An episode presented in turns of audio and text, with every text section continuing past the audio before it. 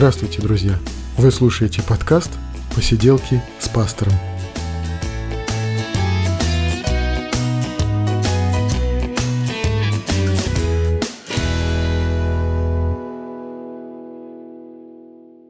Четырнадцатый выпуск посиделок, и мы говорим о христианстве, и мы говорим о нас, о том, что с нами происходит, о том, что нам интересно. Мы сегодня поговорим снова о реформации. Сегодня о лютеровской реформации, потому что была не только лютеровская, не только германская реформация, была реформация еще и в Швейцарии, была реформация не только лютеровская в Германии, но и анабаптистская, и, э, в общем, куча всего интересного, но сегодня мы будем говорить о лютеровской реформации в Германии. Но перед этим я напомню, что мы-то с вами еще читаем «Деяния апостолов», вместе читаем. И у нас даже возник вопрос. Дмитрий Тимошкин спрашивает, а что вот э, вера э, Симона Волхва, она что, была не настоящей, что он потом принес деньги, попытался купить эту э, церковную должность, ну, точнее, тогда еще дар апостольский, купить за деньги?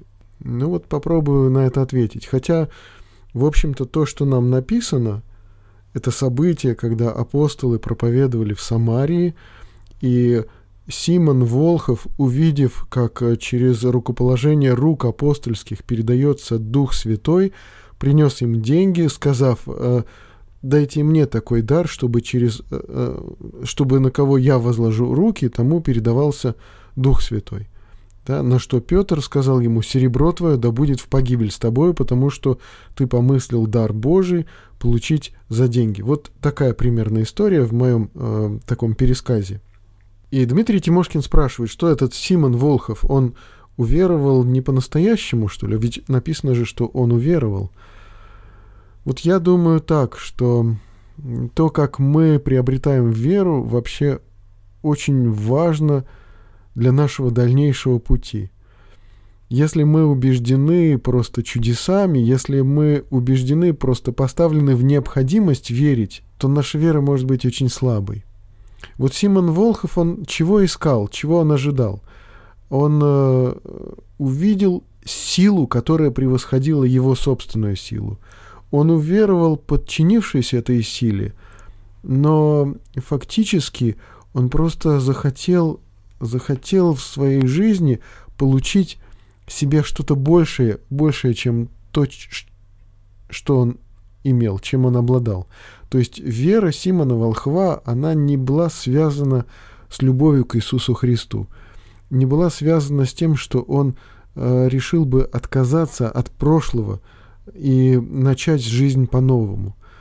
Она не была связана с, вот, с таким, с полной переоценкой своих ценностей. Наоборот, он устраивал свою новую веру на своих старых ценностях.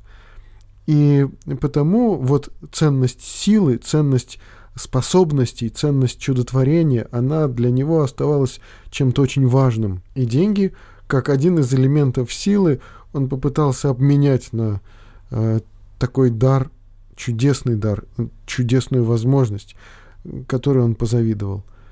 То есть я думаю, что действительно его уверование было, ну, его уверование было слабым, потому что оно было основано на внешней силе – оно не было основано на потребности в Боге. Оно было основано на потребности в силе. И вот, э, вот результат. Кроме того, я думаю, что церковь в этот период нуждалась в особенном освящении.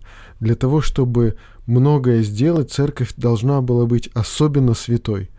И там просто не могли находиться такие люди, как Симон Волхов или, например, Анания и Сапфира. Им просто там было не место, потому что Церковь должна была много освещаться для того, чтобы много сделать.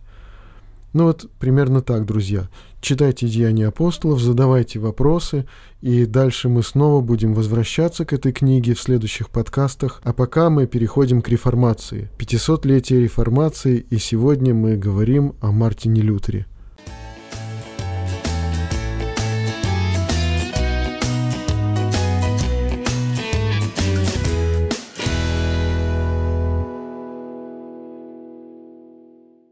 Прошлые подкасты мы говорили о том, что привело к реформации. Мы рассматривали в предыдущем 13 выпуске вот плачевное состояние католической церкви на момент XVI века. Не только на момент XVI века, такое же состояние было и в XV, и в XIV веках, в общем, то есть несколько столетий ну, тяжелейшего состояния. Там авиньонское пленение пап, там симония, там продажа церковных должностей, ну, фактически это и есть симония. Там э, страшные поборы, и э, венец вот этого вот э, падения – это продажа индульгенций. Индульгенции – это прощение грехов за деньги. Это сертификат, дающий э, человеку освобождение от наказания за грех, от Божьего суда за грех. И вот такие Э, такие цены. Содомский грех оценен в 12 дукатов, святотатство стоило 9, убийство 7, колдовство 6, отцеубийство и братоубийство 4 дуката. Со времени Иннокентия VIII можно было откупиться даже от чистилища, прямым путем направившись в рай, а Юлий II в 1512 году распространил отпущение и на ересь. Это я сейчас читал из книги Игоря Гарина «Лютер». Понятно, что это все противоречит истинам, изложенным в Библии, в Новом Завете. То есть прощение грехов приобретается только жертвой Иисуса Христа, только смывается Его кровью. Ну, понятно, что э, придумать такое могли лишь неверующие люди, незнакомые с Евангелием или сознательно искажающие его. В 12 подкасте мы говорили о формировании Лютера как христианина. Мы говорили о его детстве, молодости, о его учебе, о поступлении в монастырь. Вот э, помните, может быть, если бы монах мог спастись своим монашеством, то это должен был быть я. Вот его эти подвиги э, ради спасения души, но вот это и это ощущение, что он осужден Богом, что он не может раскаяться полностью во всех своих грехах, перечислить их, даже припомнить, потому что вдруг какого-то из них он еще как-то не исповедовал. И из этого состояния ему помогло, помогло выйти Писание. Писание, которое говорило о Божьем суде и о Божьей праведности, о, о Божьей справедливости, которую раньше Лютер понимал как э, свойство Бога, благодаря которому Бог осуждает грешника, и теперь вдруг ему открылось, что это Божья справедливость, это то свойство Бога, благодаря которому Бог может оправдать грешника, верующего в Иисуса Христа. И вот вера Лютера — это выстраданное что-то, это э, что-то для него чрезвычайно важное, э, что-то обретенное вот в, в сомнениях каких-то, э, в какой-то депрессии страшной, в каких-то переживаниях и скорбях вера Лютера. И потому это стало для него э, чем-то таким э, самым важным, о чем он рассказывал на своих лекциях. И до 1517 года он читал лекции по псалмам, лекции по посланию к римлянам в Виттенбергском университете, и, и там он уже делал упор на веру, на взаимоотношения э, с Богом, основывающиеся на вере, как на таком основании, благодаря которому Бог спасает и оправдывает грешного человека. И вот таким ключевым моментом э, стала продажа индульгенций э, доминиканским монахом Тецелем, который э, он еще не отваживался э, сначала зайти в пределы Саксонии, но потом все ближе и ближе подходил, и вот уже в пригородах Виттенберга он появился, и люди, прихожане Виттенбергской церкви, они бегали туда к нему для того, чтобы приобрести эти индульгенции. Лютер проповедовал против индульгенций. Не помогало. Люди все равно бегали туда за индульгенциями. И тогда он решил сделать богословский диспут. Он э, отпечатал 95 тезисов. Вот это знаменитое э, название 95 тезисов фактически вот с момента опубликования их э, и считается э, дата начала реформации, и вот это вот 31 октября э, считается такая вот легенда, что Лютер, э, распечатав 95 тезисов, прибил их к дверям Виттенбергской дворцовой церкви. Может быть, и не прибивал, мы не знаем. Но суть от этого не меняется. 95 тезисов были написаны, и они были опубликованы. В этих тезисах заключалось, э, заключались утверждения против э, возможности для Папы Римского прощать грехи, потому что грехи прощаются только Иисусом Христом. Папа Римский мог э, освободить от наказания только от того, которое сам наложил на человека – И, конечно же, богословского спора не вышло.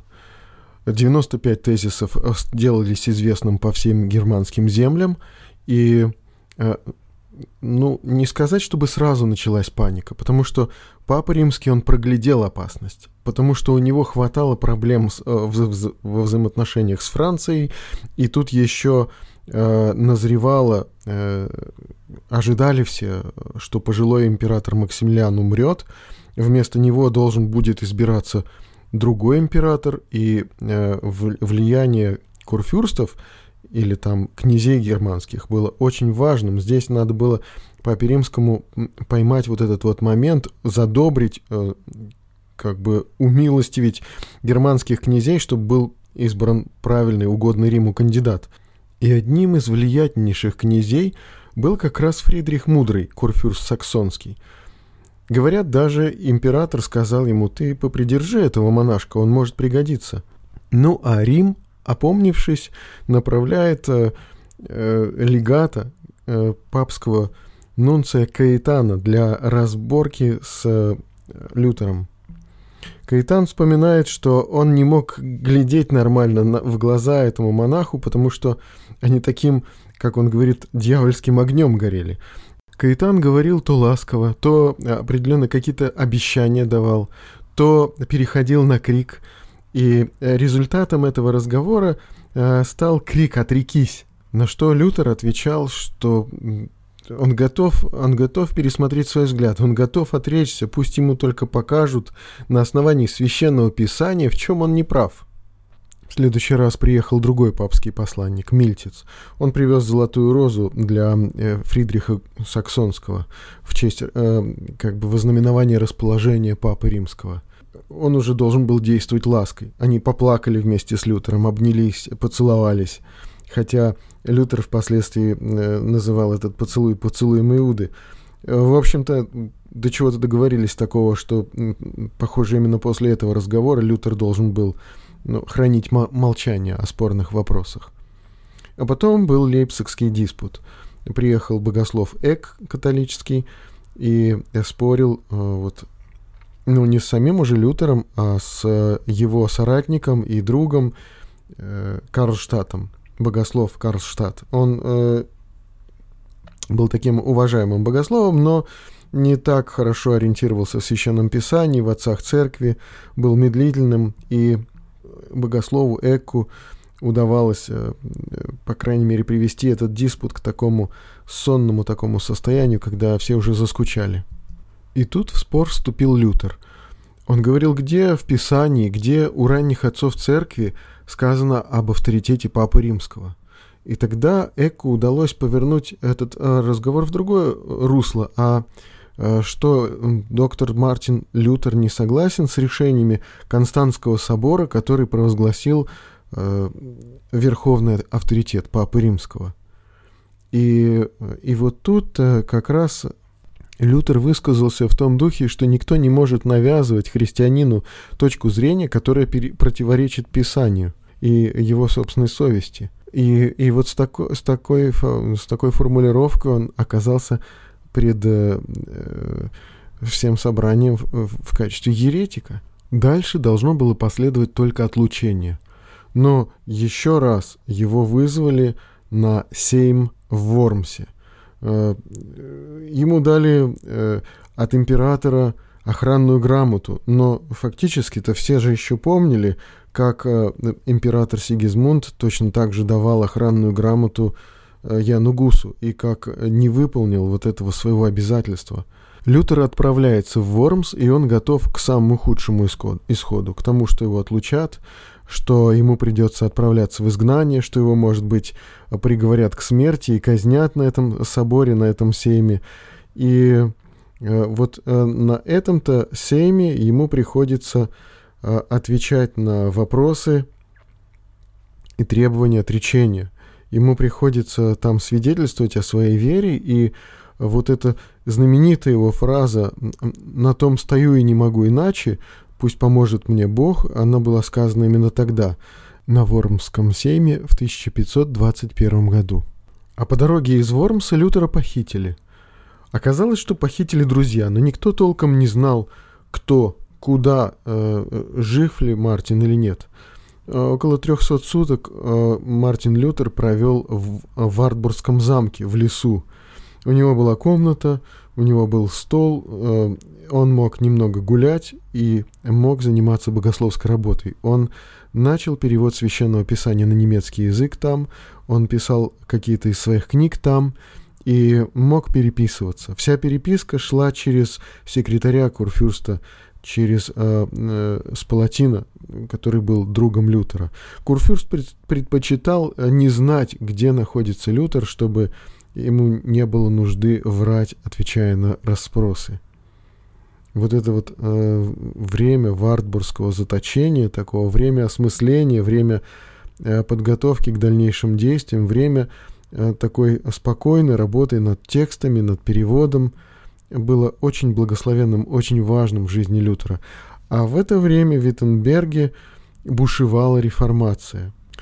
Карлштадт, э, друг, соратник Лютера, попытался возглавить реформационные процессы, но он был увлечен радикализмом, и э, в Виттенберге начались вот эти так называемые штурмы икон, когда э, народ, чернь врывались в, храмы, останавливали богослужения, сталкивали священников э, с, с амвонов, э, разгоняли монахов в монастырях, э, разбивали статуи и иконы. То есть вот э, началось буйство э, радикализма, буйство радикальной реформации – в Виттенберг явились двое суконщиков, Николаус Шторх и Томас Дрехзель. К ним э, прибился еще студент из Виттенберга, Маркус Штюбнер. И вот э, эта компания утверждала, что Бог разговаривает с ними непосредственно. То есть священное писание им не нужно. Бог говорит с ними, э, и они слышат его э, откровение непосредственно. Их назвали потом впоследствии цвикаускими пророками. Они выступали в том числе и против учебы. Считалось, что учеба не нужна, она только вредит. Э, и студенты стали разбегаться из Виттенбергского университета. То есть вот штурм икон, разгон монастырей, разгон университета. И, в общем-то, Виттенберг погружался в хаос. Лютер вышел из Варбургского замка, может быть, раньше, чем это планировалось друзьями Лютера.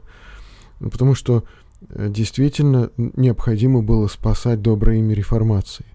Он проповедовал 8 дней без остановки, 8 дней подряд.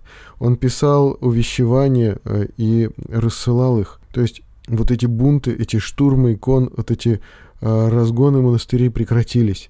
Потому что у Лютера была принципиально иная позиция. Он, во-первых, выступал против того, чтобы решать вопросы силой. Он говорил, что Бог делает все словом, и э, слову покоряются и подчиняются все в этом мире.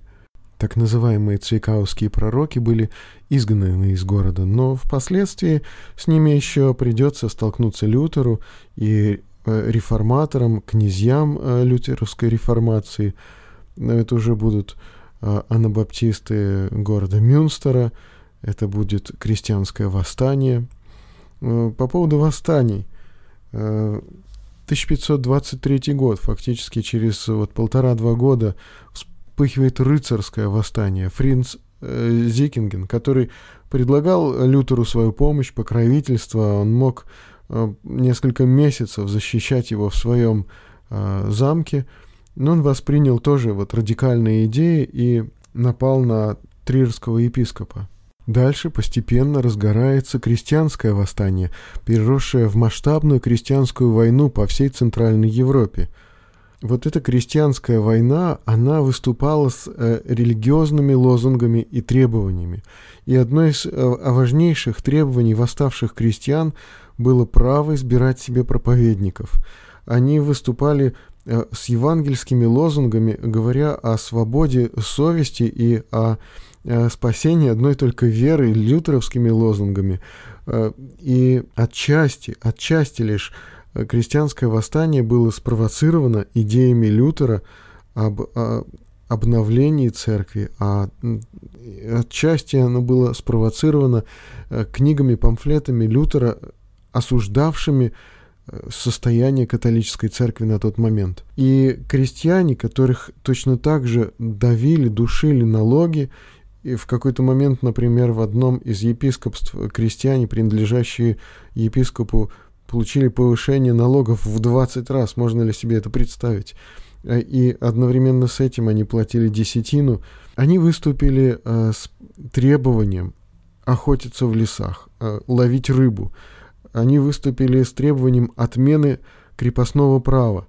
И при этом они выдвигали предложение компенсировать э, расходы помещикам э, по освобождению крестьян из тех денег, которые получают от секуляризации церквей.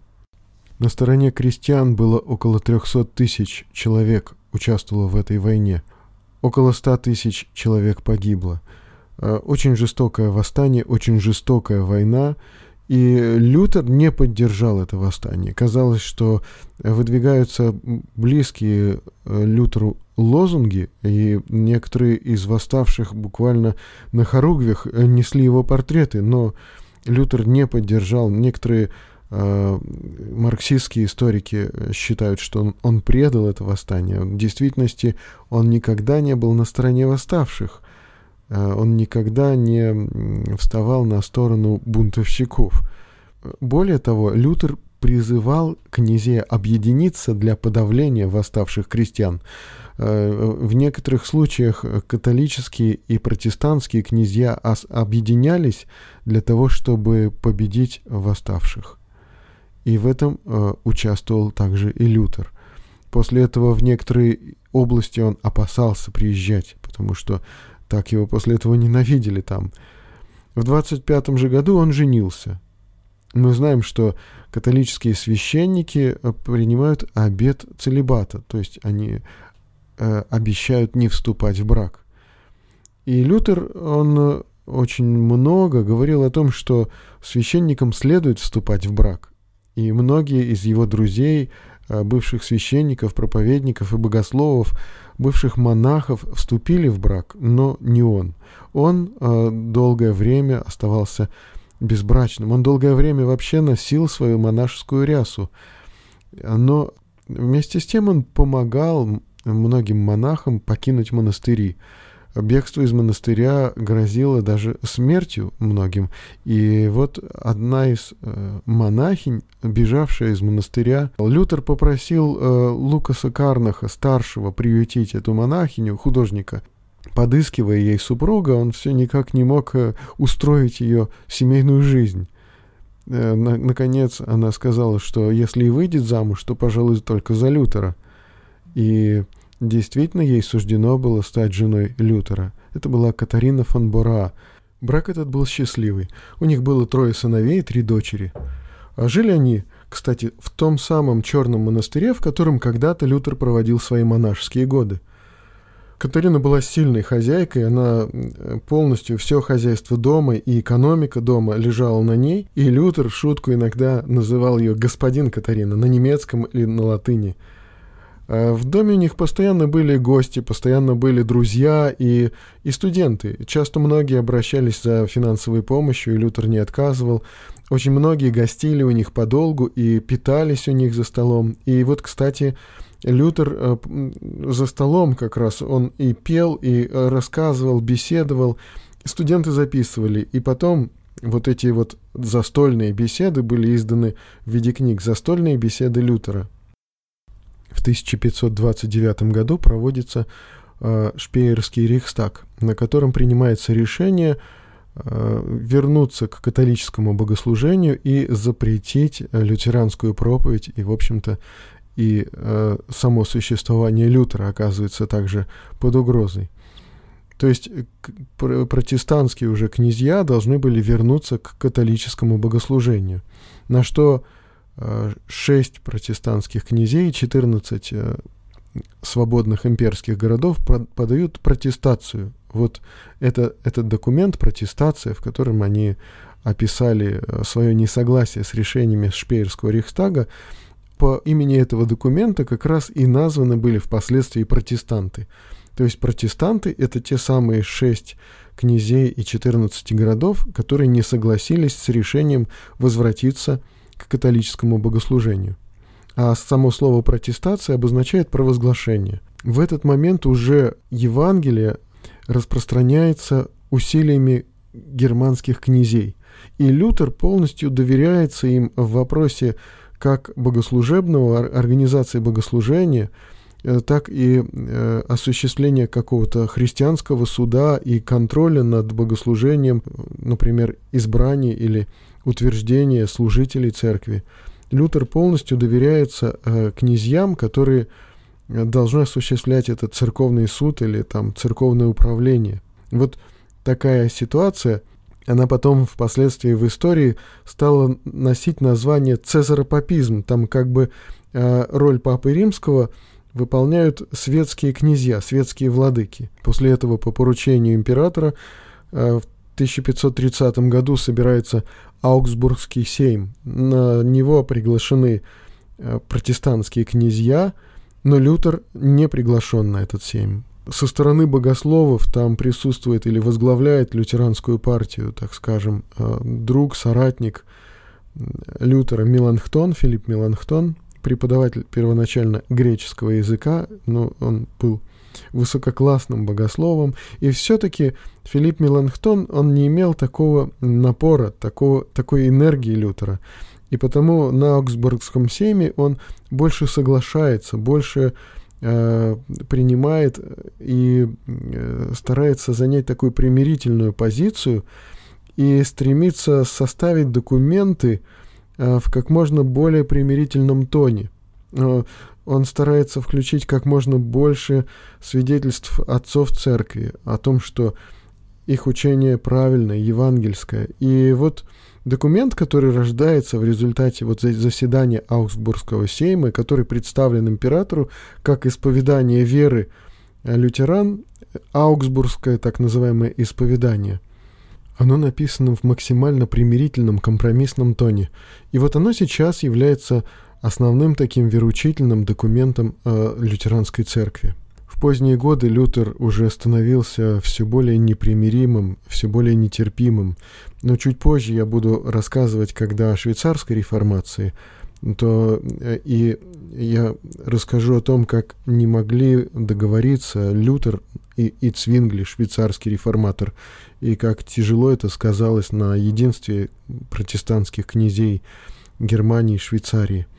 Но сейчас, пока, э, пока мне хотелось бы уже, подходя к концу рассказа о Лютере, мне хотелось бы рассказать также о том, что э, он к концу жизни уже переживал э, колоссальное разочарование в том, что он видел, как проповедуемое им Евангелие не идет на пользу большинству народа, что Э, люди просто расслабились, э, воспользовавшись этим утверждением, что следует верить э, в то, что Бог прощает тебя, люди как бы понимали это так, что от нас ничего не требуется.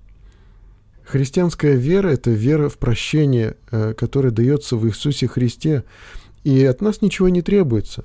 Достаточно просто согласиться с тем, что Бог готов простить тебя, и, и ничего не нужно больше – я прочту, что сам Лютер писал об этом состоянии народа. Вот он пишет, «В папстве мы жили некоторым образом в наружном иудействе, которое все же лучше язычества, ибо первое имеет от Бога и происхождение, и заповеди внешнего благоустройства.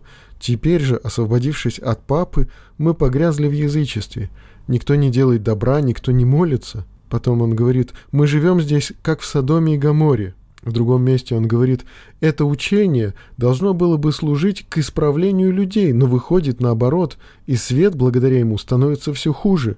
Конечно, все это шутки дьявола, но люди теперь скупее, безжалостнее, развратнее, словом, гораздо хуже, чем раньше при папстве. Я думаю, это связано с тем, что э, действительно Лютер пережил вот эти вот личные взаимоотношения с Богом, вот это прощение, он э, его не просто вычитал в книге. Он пережил это на своем личном опыте. А вот другим предлагал верить э, чисто в теоретическом смысле. Вот этого людям как бы было недостаточно. Недостаточно было просто уверовать в благодать и прощение, когда ты не искал его, когда ты не стремился к нему, когда ты не ощутил этой нужды не ощутил собственной греховности и вот этого вот э, колоссального разрыва взаимоотношений с Богом не ощутил, не пережил, то тогда, когда тебе приносят э, уже готовое прощение, которое э, якобы Бог тебе дает, а ты в нем не нуждался, вот это мне кажется, что действительно бессмыслица какая-то. И люди принимали это прощение, не нуждаясь в нем, не понимая, не осознавая нужды в нем. Ну а кто же откажется? От тебя же ничего не требуется, только верь в то, что тебе предлагают прощение грехов. Но вот мне кажется, что христианская истина, она сложнее. И Лютер, он всю эту сложность пережил в своей жизни, а вот э, в проповеди до других людей донести, мне кажется, он этого не смог ну, э, христианство и христианское богословие в том числе, оно должно было еще сделать определенные шаги, оно должно было осмыслить сперва это. И в том, что Лютер вот принес снова в христианскую жизнь, в христианскую практику идею прощения, которое дает Бог и благодать, которая вот теперь понималась именно как э, незаслуженное человеком прощение – не э, заработанное, не, не как бы не выторгованное у Бога, а дарованное Богом. Вот это очень ценно. Еще ценно э, в том, что, значит, совершила лютеранская реформация, очень ценно то, что церковь стала дешевой, церковь стала приемлемой для людей. Еще ценно то, что люди э, стали заботиться о том, чтобы избирать себе служителей избирать достойных, и служение теперь более не покупалось за деньги. Это очень ценный момент, который принесла лютеранская реформация. Церковные служители уже не были такими жрецами, отправляющими культ. Да, они стали проповедниками, и проповедь снова вернулась в центр богослужения. Вот это тоже большая ценность, э, ценность, которую принесла лютеровская реформация. Снова а, возник интерес к Слову Божьему. И потому, несмотря на то, что богословие впоследствии сделало еще много шагов вперед, но я считаю а, вот лютеровскую реформацию для нас, для многих современных протестантов, евангельских верующих, действительно э, это колыбель евангельского движения. Я считаю, что мы все родом оттуда, из этой реформации, хотя а, мы, может быть, уже на многие вещи смотрим и по-другому, но также испытываем чувство благодарности, в том числе Мартину Лютеру. Конечно, это не все, что можно было бы сказать о Лютере, и мы, возможно, будем еще возвращаться к этой теме лютеровской, именно германской реформации, когда будем говорить о реформации Швейцарии, потому что были контакты, были э, споры очень серьезные, были проблемы между швейцарской и германской реформациями. И когда мы будем говорить также о радикальной реформации, об анабаптизме, тогда снова нам придется вернуться в Германию и посмотреть, что тогда творилось. И пока на этом мне хочется сегодняшнее общение закончить. Читайте Библию, читайте Деяния апостолов, задавайте вопросы и до новых встреч, друзья!